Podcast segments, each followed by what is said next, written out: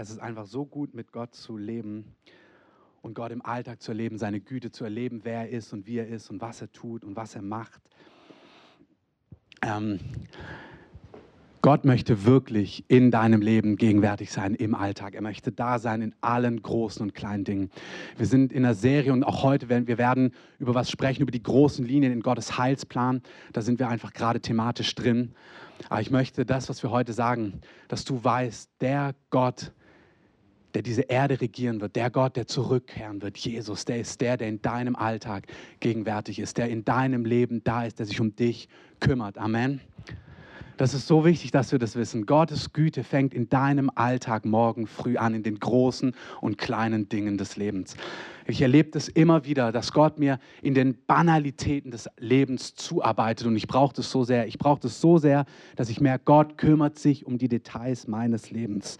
Ich habe ein ganz praktisches Beispiel. Ich erzähle euch oft von meinem Bus der nicht abgedichtet worden ist. Jetzt wurde er abgedichtet. Ein guter Freund von mir hat sein ganzes handwerkliches Geschick zusammengenommen und hat meinen Bus abgedichtet und hat mir einfach geholfen bei einer Sache, die mir schwerfällt.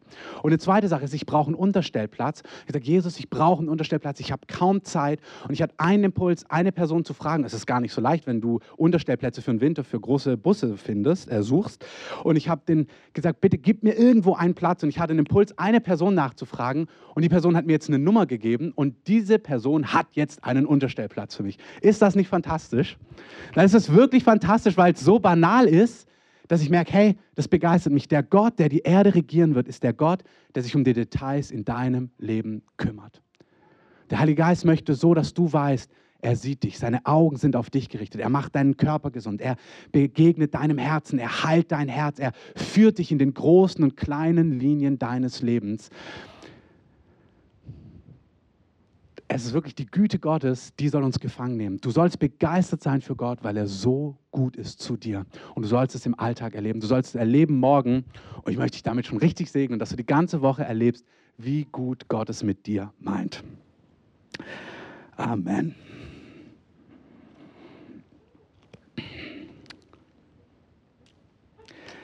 Wir sind in der Serie Zeitgeist versus Geist der Wahrheit. Und wir haben gesprochen über Gemeinde, über Leiterschaft, über Gemeindezugehörigkeit. Und wir haben letzte Woche kurz was gesprochen über Jerusalem, über Israel, über Endzeit. Aus dem konkreten Grund, weil wir ein Team nach Israel geschickt haben. Denen geht es übrigens gut. Die kommen heute Abend wieder. Ähm, die haben 24, 25 Grad. Ist Gott nicht gut? Amen. Ähm, lass dich einfach auf den richtigen Missionstrip senden, dann ähm, entfließt du dem Winter. Ähm, Gott ist gut, die Tabea, auch eine Person, die wir ausgesandt haben, die gerade in Afrika ist, in Malawi, hat mir diese Woche eine E-Mail geschrieben. geschrieben. Ich schreibe dir, weil ich weiß, es begeistert dich. Und so hat sie geschrieben, sie sind in die Dörfer gegangen, haben dort das Evangelium von Jesus gepredigt und haben hunderte Leute geheilt und haben Heilung erlebt in den ganzen Dörfern. Es ist fantastisch. Gott ist gut. Ja, lasst uns ihm einen Applaus geben. Gott ist gut. Und der Gott, der das macht in Afrika, der macht es in deinem Körper, der macht es in deinem Leben. Das ist so entscheidend. Er ist nicht der Gott, der in Malawi wirkt und am Ende der Erde und damals in Apostelgeschichte 2 und irgendwann mal wieder, sondern er ist der Gott, der in deinem Leben wirkt. Und in Malawi wirkt er auch und Tabea, also die hat ja auch an die ganze Gemeinde ge geschrieben, aber auch eben, sie lässt uns grüßen, es geht ihr gut. Den Leuten in Israel geht es auch gut. Wir sind in die Thematik eingestiegen, haben uns das angeschaut über ähm, Jerusalem letzte Woche und ich möchte einfach einen Gottesdienst noch dafür verwenden, um das Thema abzurunden. Im Anfang des Jahres in den Winterferien, Entschuldigung, was haben wir jetzt? Nein, in den Sommerferien, ähm, also im letzten großen Block, als wir keinen Gottesdienst hatten, hat Gott irgendwie über das nächste halbe Jahr gesprochen und er hat diese, über diese Serie gesprochen, Zeitgeist versus Geist der Wahrheit. Auch hier möchte ich euch was sagen. Ich bin begeistert, dass Gott uns als Gemeinde idiotensicher baut und führt. Ich erlebte, wir erleben als Leitungsteam, dass Gott uns idiotensicher führt. Der nimmt solche Leute wie uns, die wirklich keine Helden sind, und sagt, tut dies, tut jenes, lass das, achtet darauf. Und er hilft uns, sein Werk hier aufzubauen, weil wir sind faktisch keine Helden, aber er ist ein fantastischer Leiter. Und er sagt uns, was wichtig ist, auf was wir achten sollen. Und er hat eben im Sommer darüber gesprochen, über diese Serie Zeitgeist versus Geist der Wahrheit. Und drei Punkte waren ihm in dieser Serie entscheidend. Das eine, Leiterschaft, Gemeinde, Autorität. Dafür, da haben wir schon da, darüber haben wir schon gesprochen, das werden wir abschließen demnächst. Über Israel und Endzeit ganz kurz und über Finanzen und Geld. Das wird der nächste Teil sein, den wir uns kurz anschauen werden. Heute ein, einmal noch um das Thema Endzeit, abzuschließen. Jerusalem kannst du natürlich nicht abschließen, aber ich möchte euch noch mal ein paar Gedanken geben, damit ihr einen Rahmen habt, der euch Dinge zeigt, mit dem der Heilige Geist in den nächsten Wochen, Monaten und Jahren arbeiten möchte. Ich fasse noch mal kurz zusammen. Es gibt eine einzige Richtung im Neuen Testament. Bitte umdenken. Das Ziel ist nicht der Himmel, das Ziel ist die Erde. Du kommst nicht in den Himmel, das Ziel ist nicht, dass du im Himmel landest, das Ziel ist, dass der Himmel auf der Erde landet. Jesus sagt in Matthäus 6, betet folgendermaßen, dein Reich komme, dein Herrschaftsgebiet komme, deine Lösung komme, wie im Himmel, so auch auf Erden. Sein Ziel ist die Erde. Er möchte seine Herrschaft, seine Lösungen auf Erden aufrichten. Jedes Mal, wenn du jemanden liebst, wenn du zu jemand gnädig bist, wenn du zu jemand barmherzig bist, wenn du jemand Gutes tut, jedes Mal, wenn du betest und jemand gesund wird, wenn jemand heil wird, jedes Mal, wenn du jemanden dienst und er frei wird, wenn jemand von Alkoholismus frei wird, von Drogen frei wird, von Albträumen frei wird, hey, Jesus ist der Befreier. Hier steht jemand vor euch, viele, wir haben heute auch viele Gäste, herzlich willkommen. Viele kennen mich nicht. Ich war vor zehn Jahren ein Wrack, ich war in Drogen, gefangen, gebunden. Ich habe nichts anderes gemacht, außer Drogen zu nehmen. Ich war in allen möglichen Sachen kaputt, kaputt, kaputt. Und wenn Jesus nicht gekommen wäre und mich frei gemacht hätte, dann hätte ich heute keine Familie, dann weiß ich nicht, ob ich heute leben würde. Mein Bruder ist gestorben, weil er Selbstmord begangen hat, weil er heroinabhängig war. Mein Vater ist als Alkoholiker gestorben. Ich weiß nicht, wo ich wäre, wenn Jesus nicht in mein Leben gekommen ist. Jesus ist der Befreier heute noch. Und jedes Mal, wenn er Menschen befreit, wenn er hoffnungslosen Hoffnung gibt, jedes Mal, wenn das Joch bricht in dem Leben eines Menschen, wenn er jemand, der in Finsternis rausholt, wenn er jemand findet, der nicht mit ihm geht, wenn er jemand hinterherläuft, der hundertmal gesagt hat, Gott kümmert mich überhaupt nicht, dann breitet sich Gottes Reich aus. Dann breitet sich sein Herrschaftsgebiet aus. Dann kommt der Himmel auf die Erde im Kleinen, aber das ist absolut notwendig. Aber das Ziel wird sein, dass Jesus selber zurückkommt auf die Erde. Ihr kennt alle oder die meisten von euch, ihr kennt den Vers, der war, der ist und der kommen wird. Jesus kehrt zurück auf diese Erde. Dein König, mein König, er kehrt zurück. Und zwar Jesus, der ungeschaffene Gott, der ewige Gott, der vollkommen Mensch geworden ist, der sein, die Göttlichkeit hinter sich gelassen hat, der gestorben ist als jüdischer Mensch, der Schreiner, der Zimmermann aus Nazareth, der gestorben ist und auferstanden ist, der wird zurückkehren, um diese Welt als König zu regieren.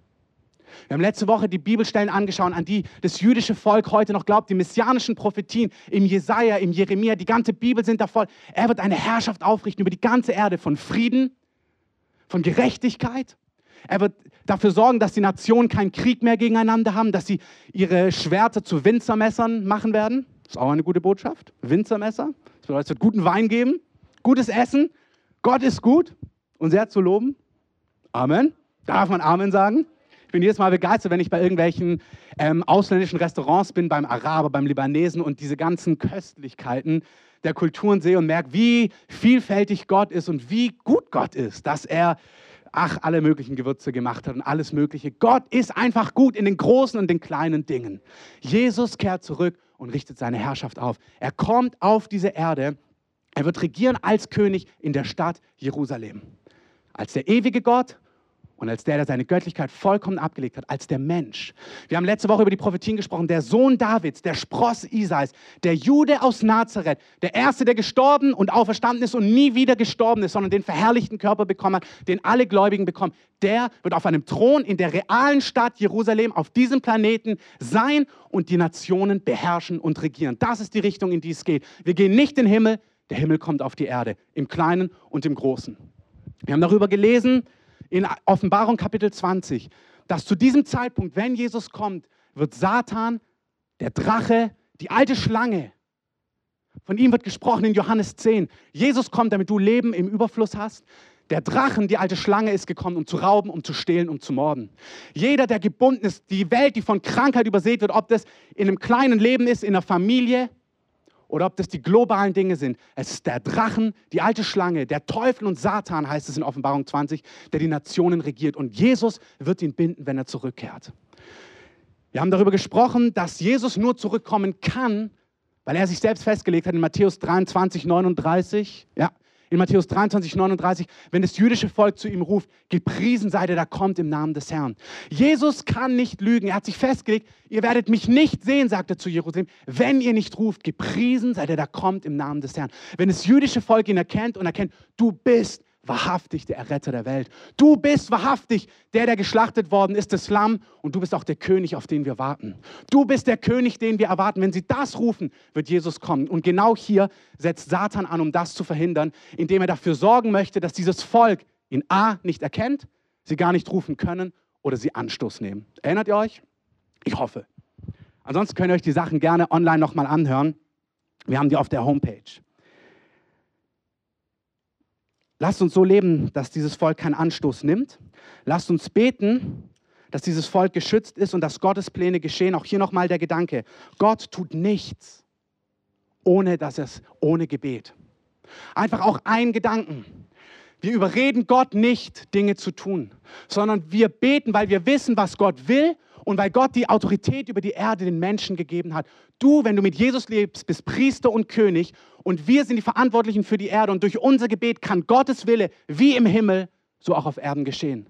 Das heißt, wenn Gott einen souveränen Plan hat, dann wird er zu dir sprechen, in dir offenbaren und wird dich ins Gebet rufen. So hat er es gemacht bei Hannah, so hat er es gemacht bei Simeon, so hat er es immer gemacht, wenn er die großen Dinge tun möchte und die kleinen Dinge. Er macht es durch Gebet, durch seine Kinder, denen er es offenbart und die beten. Lasst uns beten, dass die Gedanken Gottes mit Israel zustande kommen, dass sie ihn erkennen, dass sie geschützt sind. Das ist unsere Verantwortung.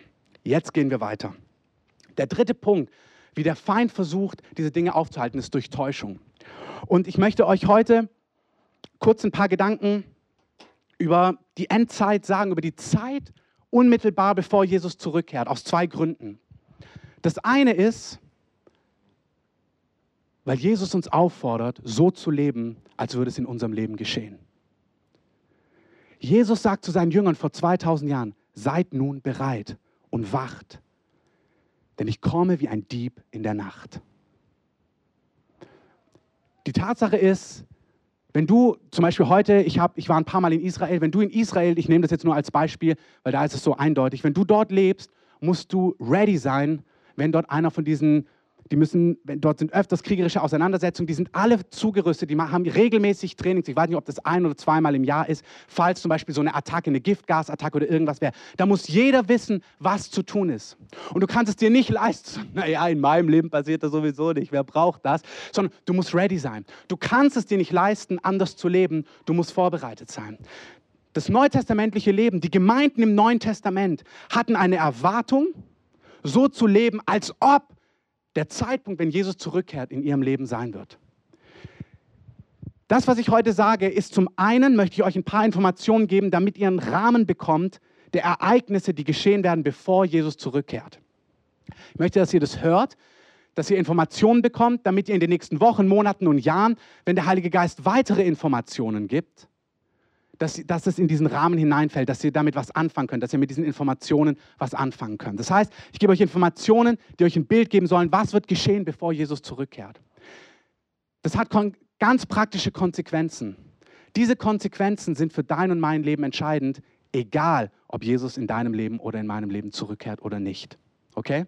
Es gibt Dinge, die daraus folgern, Schlussfolgerungen, die sind für dich wichtig, egal ob Jesus in deiner oder meiner Lebenszeit zurückkehrt. Wir gehen in die Szene, bevor, wir haben letztes Mal über eine DVD gesprochen, Offenbarung 20 wird Satan gebunden, Offenbarung 19 lesen wir, was davor sein wird. Ich lese ganz kurz einen Vers vor. Und ich sah das Tier und die Könige der Erde und ihre Heere versammelt, um mit dem, der auf dem Pferd saß, um mit seinem Herr Krieg zu führen. In der Szene, bevor Jesus zurückkehrt, werden die Nationen der Welt die Menschheit versammelt sein, um gegen Jesus und seine Pläne Krieg zu führen. Hier ist einer von den Fakten. Ich werde einfach ein paar Fakten zwischen rein sagen, notiert euch das, schaut es dann in den Bibelstellen nach. Ich gehe nicht in die Details, weil sonst würde es den Rahmen sprengen, zeitlich, aber dass ihr die Begriffe hört. In der Offenbarung wirst du immer wieder von drei Begriffen lesen. Drache, Tier und falscher Prophet. Der Drache ist eindeutig beschrieben in Offenbarung 20. Der Drachen ist die alte Schlange, ist der Teufel, ist Satan. Das ist der Drachen. Das Tier wird beschrieben in der Offenbarung als ein Herrscher, ein König, dem der Drachen seine ganze Macht gibt und der über die ganze Erde herrschen wird, der ein System aufbauen wird, der über die Erde herrschen wird. Und der falsche Prophet wird vor diesem Tier Zeichen und Wunder tun. Offenbarung 13, notiert es euch, wenn ihr wollt, dann könnt ihr diese Sachen nachlesen. Heißt es, dass der Drachen seine Macht dem Tier geben wird und die ganze Erde wird den Drachen und das Tier anbeten, weil der Prophet vor ihnen mächtige Zeichen und Wunder tun wird. Das heißt, die ganze Erde und wie gesagt, hört euch das an, einfach damit ihr wisst, was eines Tages geschehen wird, unabhängig davon, ob es in deiner Lebzeit ist oder nicht, weil die Entwicklungen haben begonnen. Es kommt ein Zeitpunkt, wo die Erde den Drachen Satan anbeten wird und seinen Herrscher, den er aufbauen wird, das Tier, in dem der falsche Prophet vor ihm mächtige Zeichen tut. Die Frage ist, wie kann es sein, ich weiß nicht, ob du dir die Frage stellst, aber ich habe mir die Frage gestellt, den Jesus, den ich kenne, der Jesus, der mich gefunden hat, von dem ich euch gerade erzählt habe, der mich aus Finsternis herausgerufen hat, der mir ewiges Leben geschenkt hat, der mich gesund gemacht hat, der mich heil gemacht hat. Ich habe es öfters hier erzählt, Gott hat zu uns gesprochen über unser zweites Kind. Er hat gesprochen, dass es massiv krank sein wird, hat uns ins Gebet gerufen, hat uns Details gegeben, was wir beten sollen und es wurde kerngesund geboren, unser kleiner Janis. Dieser Gott, der so gütig ist, so herrlich ist, so großzügig ist. Wie kann es sein, dass die Nationen der Erde sich versammeln werden gegen ihn. Wie kann das sein, dass die Erde sich versammeln wird, um gegen Jesus, gegen deinen Erlöser, gegen unseren König Krieg zu führen? In Offenbarung Kapitel 13 lesen wir folgendes, dass die ganze Erde das Tier anbeten wird und den Drachen durch die Zeichen des falschen Propheten. Und es wird eine Zeit sein auf Erden, wo es teuer sein wird, wo es kosten wird, mit Jesus zu leben. Es wird kosten, für Jesus zu bekennen. Und ich möchte hier einen Gedanken weitergeben. In Offenbarung 13, ich kann nicht in die Details gehen, sondern nur damit ihr versteht, um was es geht. In Offenbarung Kapitel 13 heißt es, es wird eine, eine Zeit auf Erden sein, da wird jeder, der, dieser falsche Prophet wird ein Bildnis aufbauen im Tempel in Jerusalem und jeder, der dieses Bild nicht anbetet, wird getötet werden. Das zweite ist, er wird ein Mal austeilen, das haben wahrscheinlich die meisten von euch schon gehört und wenn ihr es in irgendwelchen Filmen gesehen habt, ist auch typisches Thema in Heavy Metal Szenen und überall. Er wird ein Mal auszeichnen, ein Mal ausgeben an der Stirn und an der Hand. Jeder, der dieses Mal nicht hat, wird nicht kaufen und nicht verkaufen können. Diese Dinge sind nicht symbolisch, das sind Dinge, das wird ein System sein, was auf Erden sein wird. Wie gesagt, mir geht es gar nicht so sehr um Endzeit. Ich möchte nicht, dass ihr das hört und sagt, ach, das hat doch mit uns nichts zu tun, das ist doch down the road. Nein, ich möchte, dass wir diese Dinge hören, weil sie mit unserem Leben zu tun hat. Dinge heute schon wirksam sind und die Dinge, die diese Gemeinde, die dann leben wird, haben muss, die brauchen wir auch heute. Du brauchst sie heute. Es wird ein Mal geben, wenn du das nicht auf der Stirn oder auf der Hand hast, wirst du nicht kaufen und nicht verkaufen können. Ganz praktisch. Du kannst dir im Winter keine Heizung bezahlen. Du kannst kein Essen kaufen. Vielleicht geht es noch für dich, wenn du Kinder hast und dein Kind schreit, du wirst nichts kaufen können.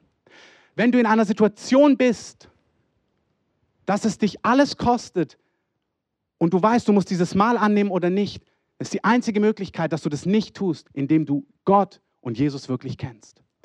Du wirst in dieser Zeit, wenn sie in deiner Lebzeit ist, aber wie gesagt, die Lektion gilt auch für dein Leben. Es ist so entscheidend, dass du Jesus persönlich für dich kennst. Nicht durch deinen Hauskirchenleiter, nicht durch deine Gemeinde, nicht durch irgendeinen Pastor, nicht durch Bücher, nicht durch deinen Ehepartner, dass du nicht deine Beziehung durch deinen Mann lebst, der so nah an Jesus dran ist, oder durch deine Frau, nicht durch deine Eltern, sondern dass du eine lebendige Geschichte mit Jesus hast und dass du Gott kennst. Dass du erlebst, Gott ist treu in deinem Alltag. Dass du erlebst, konkret zum Beispiel im Bereich Finanzen, hey, Gott ist treu. Ist Gott treu? Amen. Ihr dürft gerne interaktiv sein, weil das Thema ist eh schon schwierig. Und wenn dann alles schweigt, dann macht es noch schwieriger.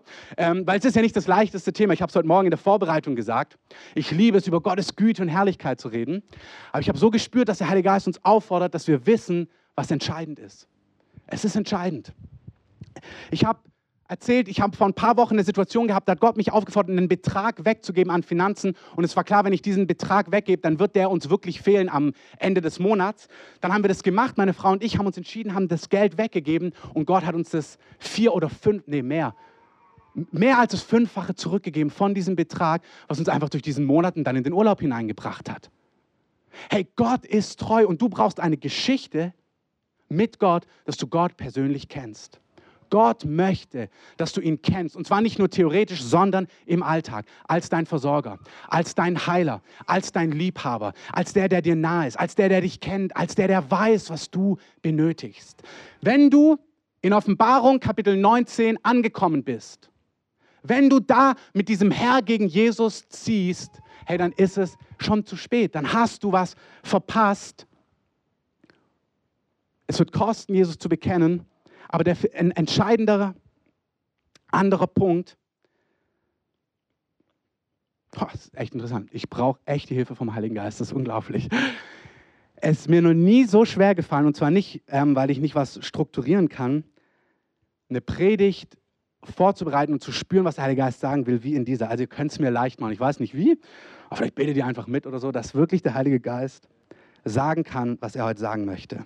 Ich merke das, ich stehe hier nicht heute als jemand, der, es gibt andere, ich kann es nicht lesen, 14.30 ähm, es, es gibt andere Themen, die laufen mir, da merke ich, die fließen heraus. Ich brauche eure Hilfe heute.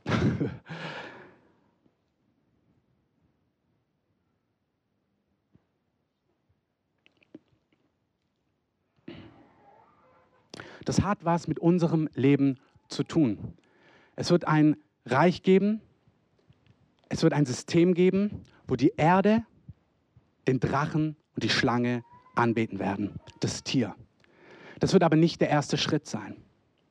Es gibt, und wie gesagt, ich kann nicht in die ganzen Details gehen, in der Phase, bevor Jesus zurückkehrt, spricht die Bibel von einer sieben-Jahres-Phase.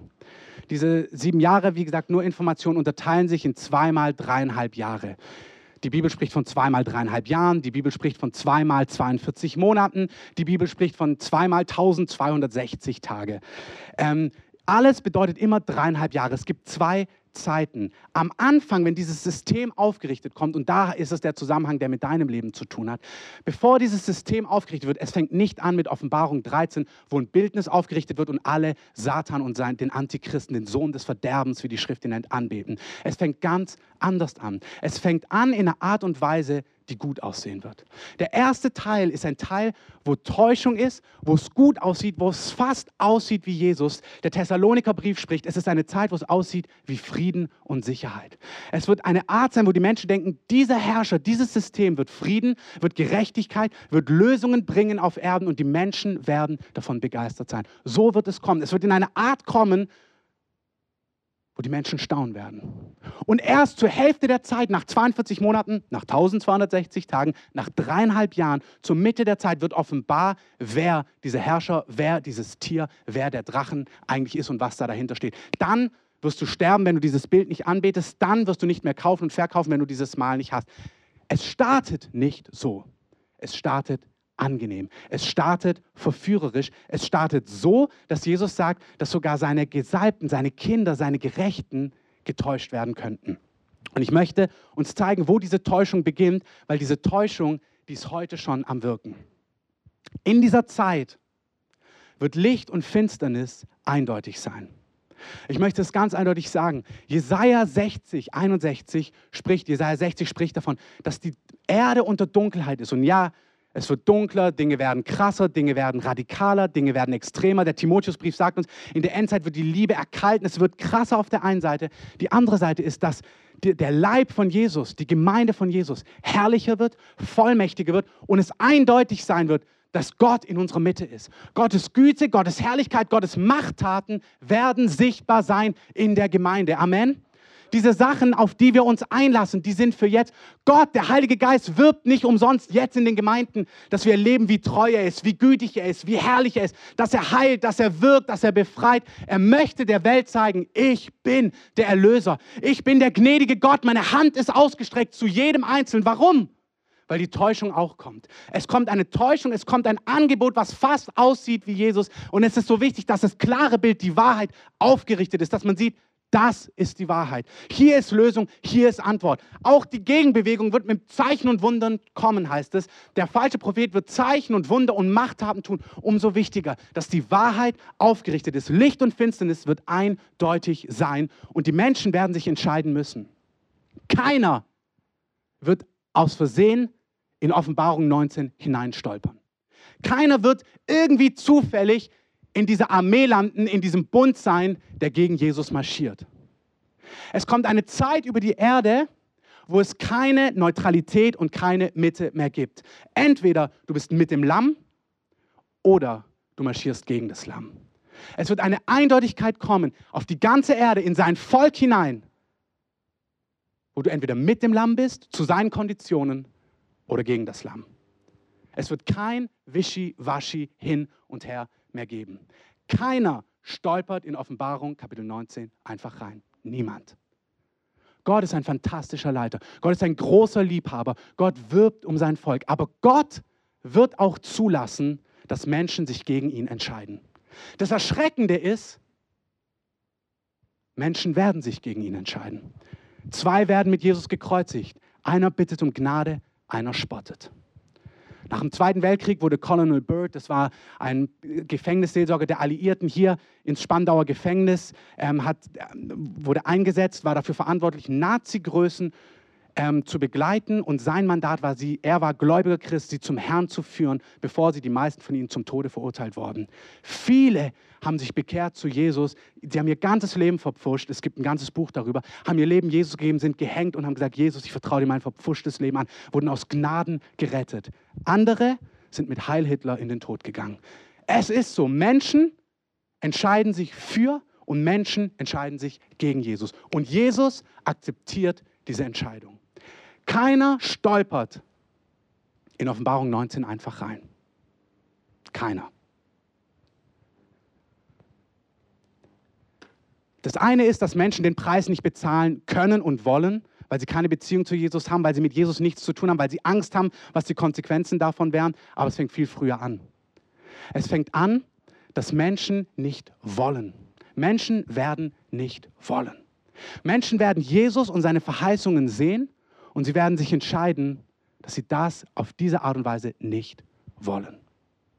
Die Schrift sagt uns sogar, dass Christen, Menschen, die jetzt mit Gott gehen, abfallen werden, weil sie die Alternative ihnen attraktiver erscheinen wird als die radikale Nachfolge von Jesus.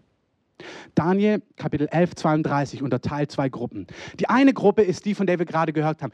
Diejenigen, die Gott kennen, werden stark sein in diesen Tagen und leuchten wie die Sterne am Himmel und vielen Richtung und Weisung geben. Hey, das ist das Ziel für dich. Das Ziel für dich, egal, und hier kommt es, wenn Jesus nicht in deiner Lebzeit zurückkehrt, stimmt es trotzdem für dich. das Ziel Gottes für dich ist, Gott zu kennen, stark zu sein und zu leuchten wie ein Stern am Himmel, um vielen Orientierung zu geben und zu sagen, hey, das ist die Richtung. Das ist, wo es lang geht.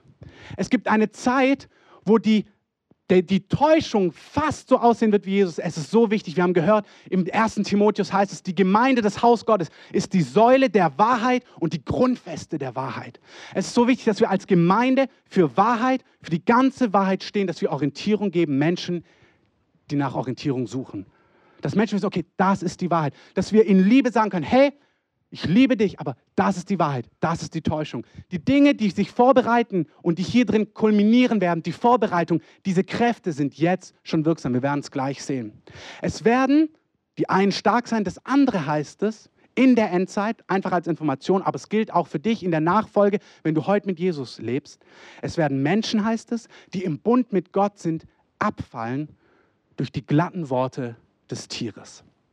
Da heißt es, Menschen, die im Bund mit Gott sind, die aber gottlos leben, die sich schuldig machen am Bund, wenn ihr es nachschlagen wollt, Daniel 11, 32. Sie werden mit Gott im Bund sein, aber sie werden nicht nach Gottes Konditionen leben. Wenn dann das Tier kommt, wird er sie durch glatte Worte, durch Täuschung zum Abfall bringen. Er wird ihnen einen Weg präsentieren, der fast aussieht wie Jesus und die Menschen werden sich darauf einlassen. Erste, äh, zwei, Entschuldigung, 2. Thessaloniker, schlagt mal das auf, das ist die Hauptstelle, die wir uns heute anschauen. 2. Thessaloniker 2.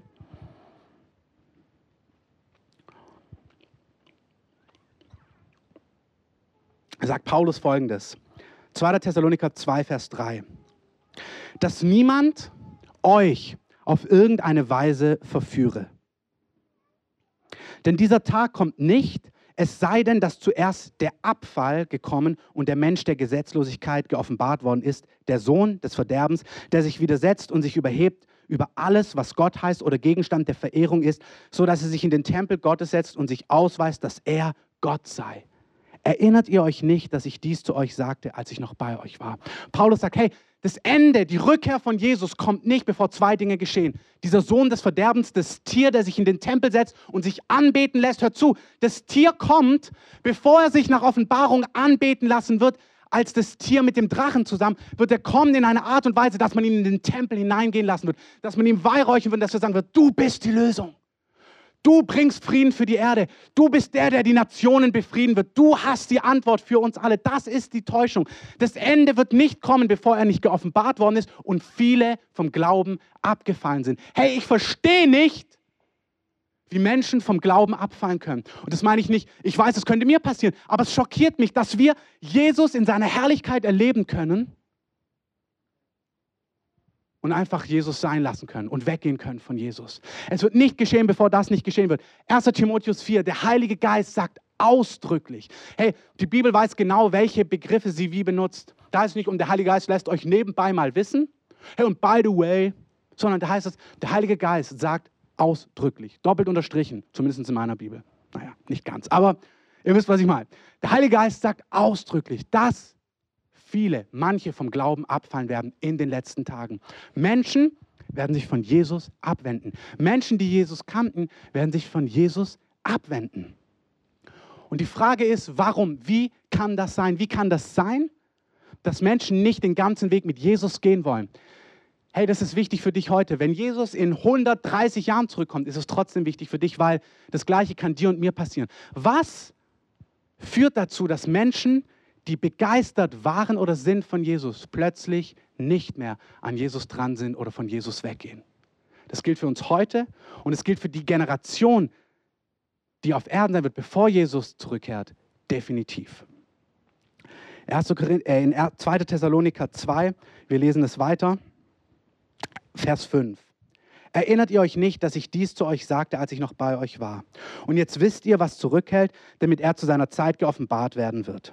Denn schon ist das Geheimnis der Gesetzlosigkeit wirksam. Auch hier ein Punkt. Das Geheimnis dieser Gesetzlosigkeit, diese Dynamik, die wirkt, um Menschen von Jesus abtrünnig zu machen, die wirkt schon. Die wirkt schon im zweiten Thessaloniker. Die wirkt schon seit Tausenden von Jahren. Johannes schreibt im ersten Johannesbrief, der Antichrist, sein Geist, seine Wirksamkeit ist jetzt schon da. Ihr wisst, er wird kommen und er ist schon da. Diese Kräfte, diese Dynamiken, die Menschen von Jesus, vom Lamm abtrünnig machen wollen. Diese Kräfte sind heute schon wirksam. Paulus schreibt, ich habe euch verlobt an Jesus und ich habe Angst, dass ihr abtrünnig gemacht werdet. Der Heilige Geist wirbt, dass wir nicht eine Woche, nicht vier Monate mit Jesus gehen, sondern dass du den Lauf vollendest. Hey, der große Apostel Paulus sagt, ich glaube nicht, dass ich es ergriffen habe sondern ich, ich, vergesse, was da hinten ist und strecke mich aus nach dem, was vorne ist. Ich muss den Lauf vollenden. Es geht darum, den Lauf zu vollenden. Es gibt Kräfte, die wirken heute, um uns abtrünnig zu machen von Jesus. Was sind diese Kräfte? Lasst uns weiterlesen. Vers 7. Denn schon ist das Geheimnis der Gesetzlosigkeit wirksam. Es wirkt schon. Nur offenbart es sich nicht, bis der, welcher zurückhält, aus dem Weg ist. Und dann wird der Gesetzlose geoffenbart werden, den der Herr beseitigen wird durch den Hauch seines Mundes und vernichten durch die Erscheinung seiner Ankunft. Ihn, dessen Ankunft gemäß der Wirksamkeit des Satans erfolgt, mit jeder Machttat und mit Zeichen und Wundern der Lüge und mit jedem Betrug der Ungerechtigkeit für die, welche verloren gehen. Dafür, dass sie die Liebe der Wahrheit zu ihrer Errettung nicht angenommen haben. Und deshalb sendet ihnen Gott eine wirksame Kraft des Irrwahns, dass sie der Lüge glauben. Damit alle gerichtet werden, die der Wahrheit nicht geglaubt, sondern Wohlgefallen gefunden haben an der Ungerechtigkeit. Das ist das härteste Statement, was du in deinem Leben, was du niemals hören möchtest. Was du niemals hören möchtest, ist, dass Gott den Zustand deines Herzens versiegelt. Es ist ein Zeitpunkt, keiner wird in Offenbarung 19 hineinstolpern. Und keiner wird den Lauf vollenden können, der in seinem Herzen nicht absolut loyal zu Jesus ist. Jesus sagt hier folgendermaßen, in Offenbarung Kapitel 19 wird Gott es zulassen, dass Menschen das, was sie wollen, für was sie sich entschieden haben, dass sie es durchziehen und er wird sie richten. Ist ganz interessant. Jeder kennt Jesaja 61. Der Geist des Herrn ist auf mir. Er hat mich gesalbt, frohe Botschaft zu bringen. Fantastisch. Hey, ich merke, das ist meine Lieblingsbotschaft. Ich, ich sage es dir ganz ehrlich, mir fällt es unglaublich schwer, diesen Teil zu sagen. Ich liebe es, von Jesaja 61 zu sprechen. Der Geist des Herrn ist auf uns. Er hat uns gesalbt, Gefangene zu befreien, Kerke zu öffnen, auszurufen, ein Gnadenjahr des Herrn. Halleluja. Amen. Da darf man begeistert von sein. Und dann in Lukas 4 heißt es, und dann, naja, eine eine Buchrolle kannst du nicht so schließen, also ich weiß nicht, wie er sie geschlossen hat. Und er schloss das Buch, er schloss die Rolle. Er stoppt an dieser Stelle. Ich verkünde ein Gnadenjahr des Herrn. Die Stelle, die er zitiert in Jesaja 61, hört nicht auf. Die geht weiter. Und ich verkündige den Tag der Rache. Aber vor 2000 Jahren hat Jesus gestoppt. Er hat gesagt, jetzt ist Gnadenzeit. Es ist Gnadenzeit. Ich bin nicht gekommen, die Welt zu richten, sondern zu retten. Das ist die Zeit, in der wir leben. Gott streckt seine Hand aus und er wirbt um die Welt und ruft sie zu sich, ruft sie in der Rettung, ruft sie in die Gemeinschaft, ruft sie nach Hause, ruft sie ins ewige Leben, ruft sie ins Leben, die Fülle, ruft sie in die Freiheit, ruft sie in das Gute, was er hat. Versöhnung, Amen, in all das Gute, was er hat. Aber in Jesaja 61 sagt, es kommt auch der Tag der Rache. Zweiter Thessaloniker sagt uns, es kommt der Tag, wo die, die nicht wollen, Gott das auch akzeptiert und sie dafür richten wird und sie wegnehmen wird dieser Tag kommt auch. Und die Frage ist, wie landen wir an diesem Tag? Er spricht hier, dass Christen, dass Menschen dort landen. Und das, was Christen dort landen lässt, ist das Gleiche, was Menschen dort landen wird, die gar nicht Christen sind, nie Christen waren oder nie Christen sein werden. Die Kräfte, die Menschen dort landen lassen werden, dass sie gerichtet werden, dass sie weggetan werden von Gott, sind die gleichen Gründe, die Christen dazu führen werden, abzufallen und mitzumarschieren in Offenbarung Kapitel 19. Er wird, sie, er wird ihnen eine Kraft des Irrwahns, des Irrglaubens schicken. Das ist, was beim Pharao passiert ist. Habt ihr euch schon mal überlegt, warum Gott zehn mächtige Zeichen tut? Weil er anklopft. Er sagt, Pharao, du bist Gott über Ägypten, du bist der König von Ägypten. Aber ich bin dein Gott. Ich bin größer als du.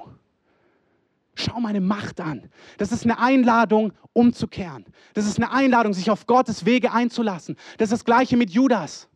Wir wissen im Neuen Testament, dass Judas Probleme mit dem Geld hatte. Warum glaubst du, gibt Jesus ihm die Kasse? Doch nicht, um ihm eine Falle zu stellen, sondern ihm zu zeigen, in dem Augenblick, wo er immer Geld zur Seite packt, dann lehrt Jesus ihn über Geld und er sagt, Judas, merkst du, dass du ein Problem hast? Aber es kommt der Zeitpunkt, wo wir immer und immer und immer wieder nicht auf Dinge reagieren, die Gott sagt und dann lässt es Gott zu. Beim Pharao heißt es, und er verstockte sein Herz. Bei Judas heißt es, und Satan fuhr ihm ins Herz. Es gibt den Augenblick, wo Gott es erlaubt, dass wir nicht wollen. Das ist die Krönung der Schöpfung, dass du frei bist zu entscheiden. Dass du keine Maschine bist, dass du sagen darfst, ich will oder ich will nicht. Und es kommt der Zeitpunkt, wo Gott es erlaubt und zulässt, dass Menschen sagen, ich will nicht. Was sind die Gründe dafür, dass Menschen nicht wollen? Die Gründe, warum Christen abfallen und die Gründe, warum Menschen eh nicht wollen, sind die gleichen.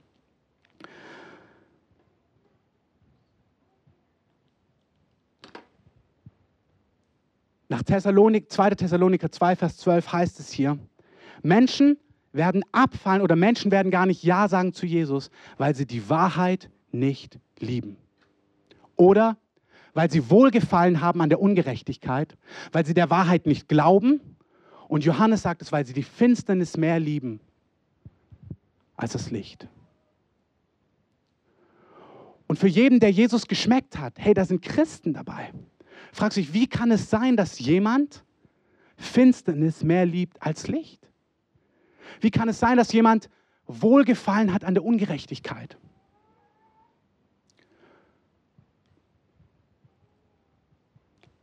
Ich komme zu meinem letzten Punkt und ich fasse es mit zwei, ich möchte zwei große Linien geben. Wahrheit ist eine Person. Du kannst Jesus nur ganz lieben. Du kannst nicht einen Teil von Jesus nehmen und einen Teil nicht nehmen. Es gibt Menschen, die wollen den Erlöser, den Erretter, den Heiler, den Versorger, den Wunderwirker, der in die warmen Länder Missionsschicker. Den wollen sie. Vielleicht noch den König, der der mächtig ist. Aber der Boss, der Richter der Welt, der auch sagen wird, jetzt ist vorbei. Und der, der absolut ist. da ist sich nicht jeder sicher. Und noch geht es scheinbar. Zu sagen, ja, den Teil nehme ich, aber den Teil nehme ich nicht. Zurückgehen zu dieser Stelle heißt es, Menschen haben Wohlgefallen an der Ungerechtigkeit. Wisst ihr, wer Ungerechtigkeit definiert? Jesus. Keiner, im größten Teil hat keiner Freude an Ungerechtigkeit. Wenn wir hören, dass Kinder in Afrika verhungern, wissen wir alle, das ist ungerecht. Und keiner wird sagen, ich wähle lieber diese Ungerechtigkeit wie Jesus. Das macht keiner. Es geht um die Dinge, wo Gott sagt, sie sind ungerecht, sie sind falsch. Und wo du sagst, aber ich finde sie gar nicht so falsch. Wo Jesus sagt, hey, ich, hab, ich bin Jesus, ich bin der Weg, die Wahrheit und das Leben. Ich bin ein absoluter Gott mit absoluten Maßstäben, mit absoluten Ansagen. Das ist Gerechtigkeit und das ist Ungerechtigkeit. Wo Menschen sagen, ja, ich glaube das nicht unbedingt. Ich möchte das anders leben. Ich möchte hier mein Ding durchziehen. Das wird nicht mehr gehen. Du kannst nicht einen Teil von Jesus nehmen und einen Teil von Jesus nicht nehmen. Du kannst nicht Ungerechtigkeit, Dinge, die Gott falsch nennt, mehr lieben als Jesus selber. Es geht nicht um Rechthaberei, liebe ich diese Wahrheit mehr oder liebe ich diese Wahrheit mehr. Es geht darum, liebe ich Jesus oder liebe ich andere Dinge, die Gott falsch, ungerecht, Finsternis nennt. Das können sogar Dinge sein, die noch nicht mal falsch sind. Zu dem reichen Jüngling sagt er, hör zu, an Finanzen ist nichts Falsches. Die Liebe zum Geld ist das Problem. Geld ist nichts Böses an sich. Aber zu dem Jüngling, er, er scannt sein Herz und sagt, hey, du musst dich entscheiden, ich oder Geld. Wir wissen genau, Gott hätte das dann umgedreht, hätte ihn verändert und hätte ihn bestimmt im finanziellen Bereich gebraucht. Aber in diesem Augenblick war es ein Götz in seinem Leben. Und er sagt, hey, du kannst mir nicht nachfolgen, wenn du dein Leben nicht verlierst. Beim nächsten ist es das Thema Männer. Ich sage, hey, ich habe einen Partner für dich. Aber die Frage ist, liebst du mich mehr als diese Beziehung? Liebst du mich mehr? Das kann das gleiche mit dem Thema Frauen sein. Es kann Erfolg sein, es kann Ruhm sein. Aber es ist eine Zeit, Jesus ruft sein Volk in radikale Nachfolge. Im Augenblick hat man das Gefühl, man kann auch Sonntag jede Woche im Gottesdienst sitzen und irgendwie Ja sagen zu einem Teil von Jesus und Nein sagen zu einem ganz anderen Teil von ihm. Das geht momentan. Es kommt der Tag, da, da, wird, da ist der Status quo, sie haben die Ungerechtigkeit, ihre eigenen Wege, die Sünde, die Finsternis mehr geliebt als das Licht. Du kannst sie nicht Teile von Jesus rauspicken. Es ist Jesus ganz oder gar nicht. Es ist genauso wie er. Er ist der absolute, egal was eine Gesellschaft sagt, er definiert die Dinge. Er sagt Ehe, Mann und Frau. Punkt. Ich habe eine Geschichte aus diesem Hintergrund. Gott liebt jeden Einzelnen, der in seinem, in seinem Leben Probleme mit gewissen sexuellen Dingen hat. Ich hatte massive Probleme in sexueller Identität, sexuellen Praktiken und so weiter. Es geht nicht darum, dass Gott ein Problem hat, hier Menschen frei zu machen. Aber er hat eine Agenda und ich ordne mich seiner Agenda unter oder ich widerstehe ihr. Ich kann nicht Jesus den Erlöser annehmen und sagen, aber hier lebe ich, wie ich will. Das funktioniert nicht. Sexualität, fantastisch. Es gehört in einen Bund. Ja, aber ich lebe es anders. Es gehört in einen Bund. Er nimmt sich das Recht raus, absolut zu sein. Sein Schwert ist scharf. Es wird durch Familien gehen, durch Beziehungen, durch Leben hindurch, links und rechts. Manche folgen nach, manche werden es verweigern. Es ist nicht das Schlängeln. Hört auf. In dieser Zeit definitiv. Wir sind in einer Zeit, wo Gott es zurüstet, wo Gott sein Volk zubereitet.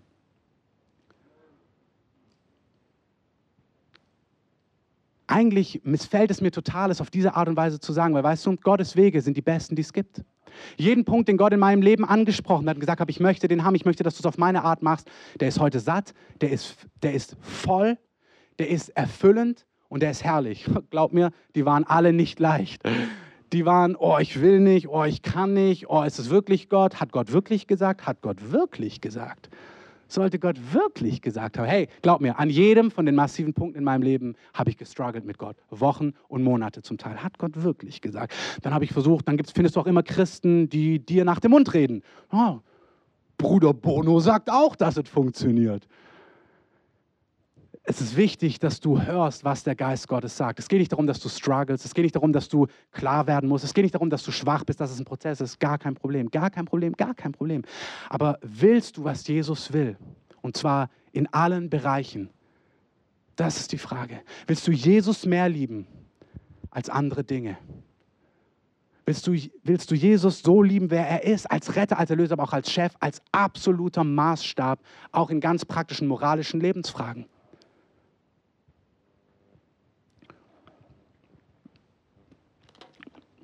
Möchte wirklich sagen, lass dich überzeugen, dass seine Wegen die beste sind. Ich kann es dir sagen, in jedem einzelnen Punkt, den ich Gott gegeben habe, er hat mein Leben satt und erfüllend gemacht. In jedem Punkt, in jedem Punkt. Es ist nichts, wo er uns hineinführt auf einen Weg, der uns vielleicht am Anfang schwerfällt, wo danach nicht das Ergebnis Leben, die Fülle, die Fülle, die Fülle ist. Wenn du nicht überzeugt bist durch die Güte Gottes, dann mach es, weil du nicht Jesus nachfolgen kannst und aussuchen kannst. Ich möchte es, bevor wir beten, damit schließen, also genau, du musst ihn ganz lieben als den Retter, Freund, Fürsprecher, König, Richter, Absoluten. Unsere Gesellschaft sagt jetzt schon, das meine ich, der Geist des Antichristen, wie die Bibel ihn nennt, und seid nicht verschrocken, dieses, oh, ist ja so freaky, endzeitmäßig. Nee, nee, das ist gar nicht freaky. Das ist, wie die Bibel des Neuen Testamentes nennt und sagt, dieser Geist, diese Dynamiken sind wirksam, jetzt schon. Das Geheimnis der Gesetzlosigkeit nach 2. Thessaloniker ist schon wirksam.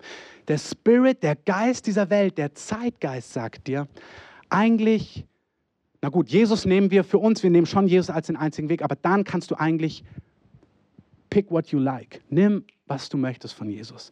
Dieses Gefühl, du kannst irgendwie mit Jesus Leben einen Teil nehmen und dann doch so leben, wie es dir gefällt, solange niemand davon, niemand zu Schanden wird, niemand dabei irgendwie Schaden nimmt oder es für niemand ungünstig ist. Das stimmt nicht. Das ist der Zeitgeist. Das stimmt nicht. wenn du dann noch human, öko, vegan, bio, was auch immer, friedvoll, sozial bist, ich habe gar kein Problem mit friedvoll, mit bio, mit öko, mit peaceful, alles super. Aber dieses Gefühl, dass du gut leben kannst, wenn du so bist und dann noch sozial, aber eigentlich kannst du machen, was du möchtest. Das stimmt nicht. Und dieser Zeitgeist, der ist mitten in unserer Gesellschaft angekommen. Es ist, hey, jeder mache es, wie er wolle. Jeder werde nach seiner Fasson selig. Das stimmt nicht. Ja, jeder werde nach seiner Fasson selig. So ist das richtig. Sie haben doch recht. Sie wissen es nur nicht. Es ist so wichtig, dass wir das verstehen. Diese Kräfte wirken heute schon.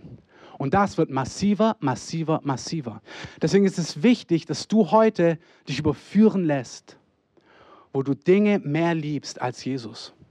Wo du eine Art von Leben hast, wo du eigentlich herauspickst, welcher Teil dir gefällt und welcher Teil dir nicht gefällt dass du fest wirst, dass du ein Licht wirst, dass du stabil bist, damit du dann Orientierung geben kannst. Sei einer von denen, die Gott kennen und ein Licht sein kann an diese Gesellschaft. Dass wenn Menschen, es heißt im Daniel, am Ende der Tage werden die Menschen suchend umherstreifen.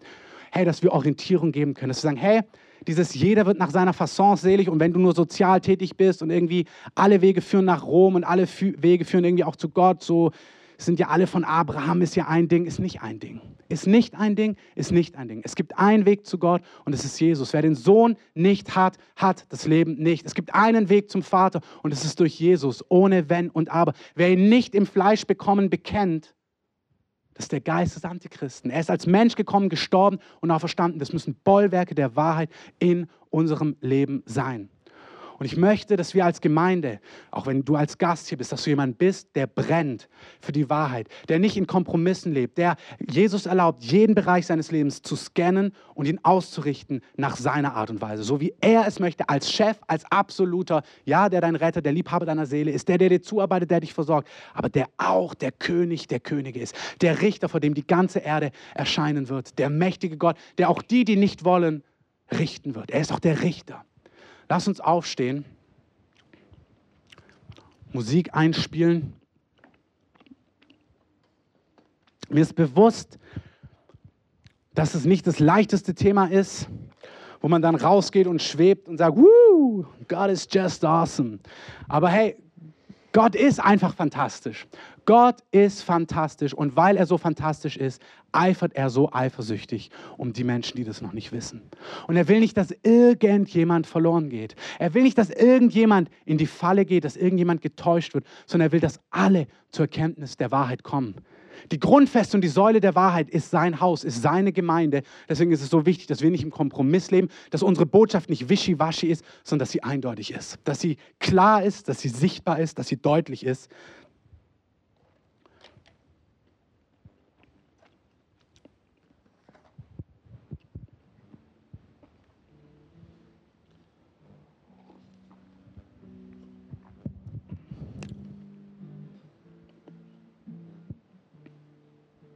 Genau, das könnt ihr dann auch zwei, dreimal hintereinander laufen lassen, das Lied. Und macht es gerne noch ein bisschen lauter.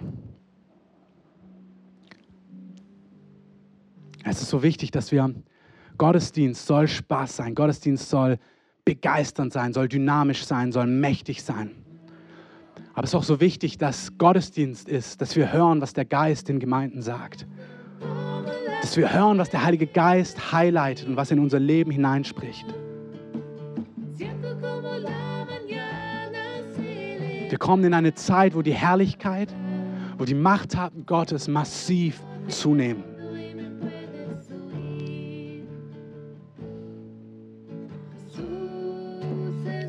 Wenn viel gegeben ist, von dem wird viel erwartet werden. In Apostelgeschichte, als Schatten Menschen geheilt haben, Taschentücher auf Kranke gelegt worden sind, sind Menschen umgekommen, weil sie gelogen haben wegen Geld.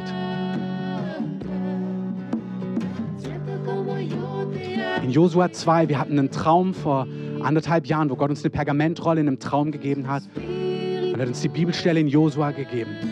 Das heißt, dass wir in das verheißene Land hineingehen, dass Gott Wunder wirken wird in unserer Mitte, heißt es dort. Und dann heißt es, heiligt euch. Heiligt euch, denn morgen werde ich Wunder wirken in eurer Mitte. Wenn du Gast hier bist, dann musst du den ganzen Kontext hören, über den wir predigen über Jahre. Wir reden davon, dass Gott das in uns wirkt.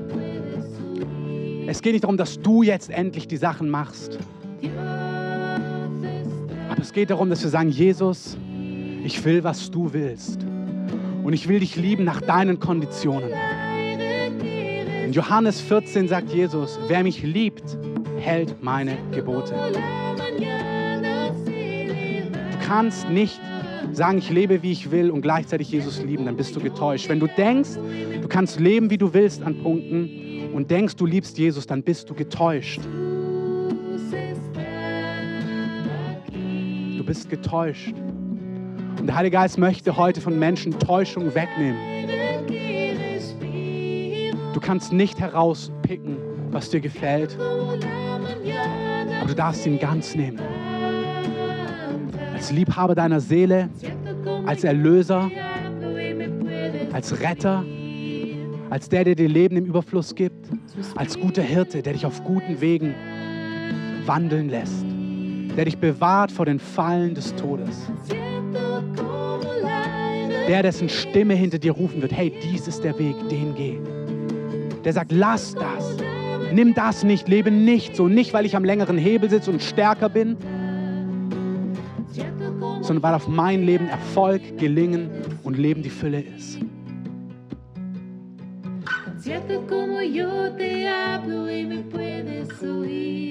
Heilige Geist wirbt um einige hier und sagt, ich möchte, dass du mir an den Punkten vertraust, die du für dich behalten möchtest. Die Punkte, die du nicht weggibst. Die Punkte, an denen du festhältst.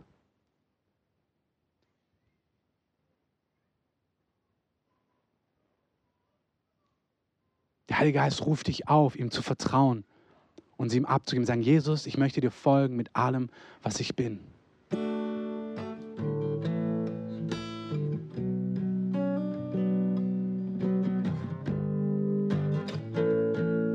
Lass dich von Jesus herausholen aus Wegen der Dürre, aus Kompromiss. Der Heilige Geist nimmt dir die Angst weg. Du wirst keinen Mangel haben. Gib Gott diese Dinge, die dir so Angst machen, sie wegzugeben, weil du denkst, danach hast du nichts mehr. Danach bist du nackt oder arm oder bloß oder bedürftig oder einsam.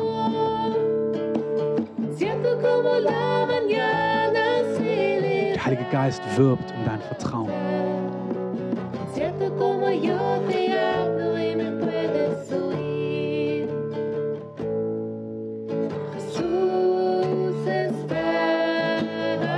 Herr, wir wollen ein Volk sein, was dich kennt. Wir wollen dir nachfolgen, weil du, das, du bist das Lamm Gottes, du bist der Herrliche, du bist unser Lebenssinn. Herr, lieber mit dir in der Wüste als sonst wo ohne dich. Herr, lieber mit dir im Glauben, in irgendeinem Gefängnis, als in Palästen dieser Welt ohne dich, Jesus. Herr, ich bete, dass du unsere Herzen ergreifst mit deiner Leidenschaft für Jesus. Heiliger Geist, entzünde unsere Herzen mit Leidenschaft für Jesus. Zeichne uns das Bild vor Augen, für was wir leben. Lass uns sehen, was vor uns liegt. Dass wir unser Leben auskaufen, dass wir die Zeit auskaufen. Herr, lass uns nicht schlafen. Herr, gib uns die erste Liebe, dass wir brennen für, das, für den König. Gib uns die erste Liebe, dass wir unserem König alles geben, dass wir Hunger haben nach ihm, dass wir uns verzehren nach seiner Gegenwart. Herr, ich danke dir für all die Segnungen, die du gibst, materiell, finanziell, in unseren Familien, in unseren Freundschaften, in unserem Dienst, in dem, was wir tun. Das ist fantastisch. Aber Jesus, lass uns dich immer an erster Stelle haben. Jesus, ergreife mein Herz für dich. Sagt es Jesus. Sagt es Jesus. Sagt es Jesus. Macht ruhig die Musik ein bisschen lauter und sagt es Jesus. Drück du ihm das aus, drück ihm aus, dass er dein Herz für sich gefangen nimmt. Siento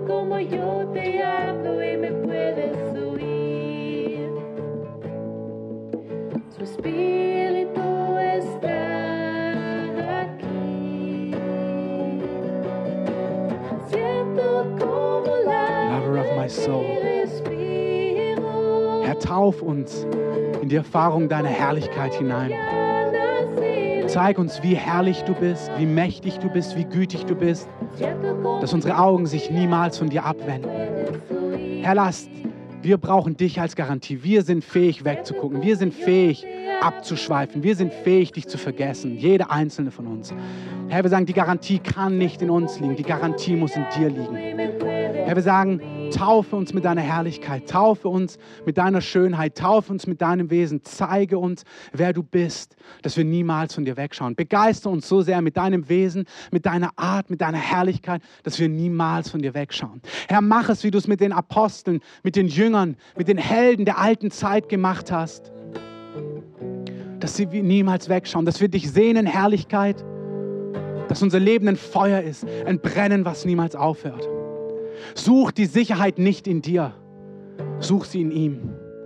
Bitte ihn, sich dir zu zeigen. Bitte ihn, sich dir zu offenbaren, dass du gefangen bist von seiner Schönheit. Dass ein Blick aus deinen Augen dich für immer gewinnt. Herr, such uns heim. Ich möchte sagen für uns als Gemeinde, dass wir hier nicht stehen als Helden und wir ziehen es durch. Wir stehen hier absolut bedürftig und wir sagen, offenbar uns deine Herrlichkeit. Dass wir dir alle Tage unseres Lebens nachjagen. Dass wir den Lauf vollenden. Dass du das Werk vollendest in uns, das du begonnen hast. Dass nichts uns abzieht von dir. Nichts, nichts, nichts, nichts, nichts. Nicht die Vergnügungen dieser Welt, nicht die Sorgen des Alltags, nicht der Betrug des Reichtums, nicht die Kosten, nicht die Hitze, nicht die Herausforderungen. Nichts. Dass nichts uns abzieht von dir. Herr, tauf uns als Gemeinde, wie du es uns verheißen hast. Such uns heim, Heiliger Geist. Nimm unser Herz gefangen für dich.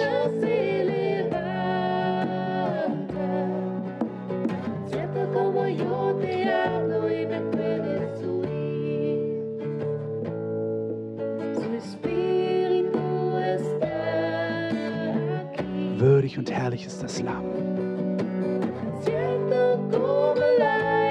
Würdig und herrlich ist das Lamm. Herr, wir stehen vor dir und wir bekennen deinen Namen. Herr, dein Reich komme, dein Wille geschehe, wie im Himmel, so auf Erden. Herr, richte deine Herrschaft auf. Lass uns Teil sein von denen, die mitwirken, dass deine gerechte Herrschaft über allen Nationen sein wird. Großer König, komm zurück und richte deine Herrschaft auf.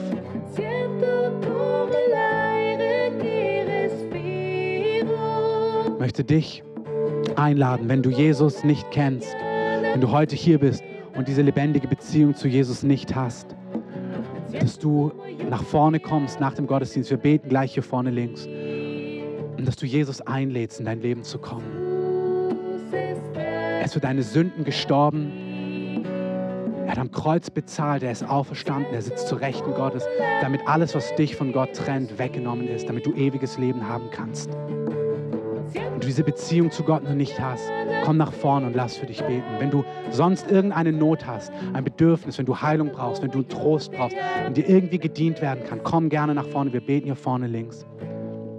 Ansonsten könnt ihr gerne noch sitzen bleiben. Wir lassen die Musik noch kurz laufen. Ihr könnt rausgehen, dort Kaffee, Tee trinken, euch unterhalten. Und ich möchte euch einfach segnen mit dem Frieden von Gott, mit Offenbarung, dass der große König kommt, dass die Erde sich gegen ihn verbünden wird, aber dass sein Volk mächtig sein wird in diesen Tagen.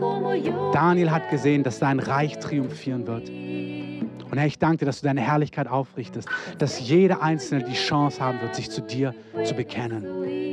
Und Herr, wir wollen Teil davon sein, dass deine Güte und deine Herrlichkeit in die Nationen hinausgeht. Wir wollen, dass unsere ganze Stadt, unser ganzes Land, unser Umfeld, unsere Familien, unsere Freunde, dass die Nationen erkennen, wie gütig, wie herrlich, wie mächtig und wie glorreich du bist, Herr. Herr, ich bete, dass du jeden einzelnen von uns gebrauchst, beginnend in dieser Woche. Und dass du beginnst, indem du uns weiterflutest mit der Offenbarung, wer du bist und wie du bist. Und dass wir nicht anders können, als überzufließen von dieser Hoffnung und von dieser Botschaft. Herr, wir lieben dich. Lass uns Jesus einen Applaus geben. Jesus, wir lieben dich.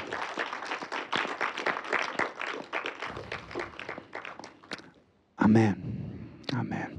Lassen die Musik noch kurz laufen. Kommt gerne nach vorne zum Gebet, bleibt gern sitzen und trinkt gern Kaffee oder Tee.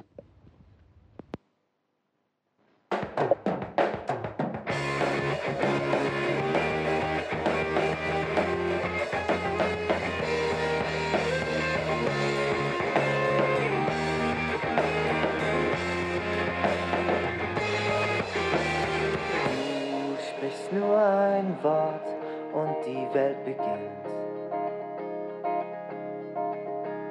Und du hältst sie in ihrer Bahn. Was Wirklichkeit ist, wird von dir bestimmt. In deinem heilsbringenden Plan.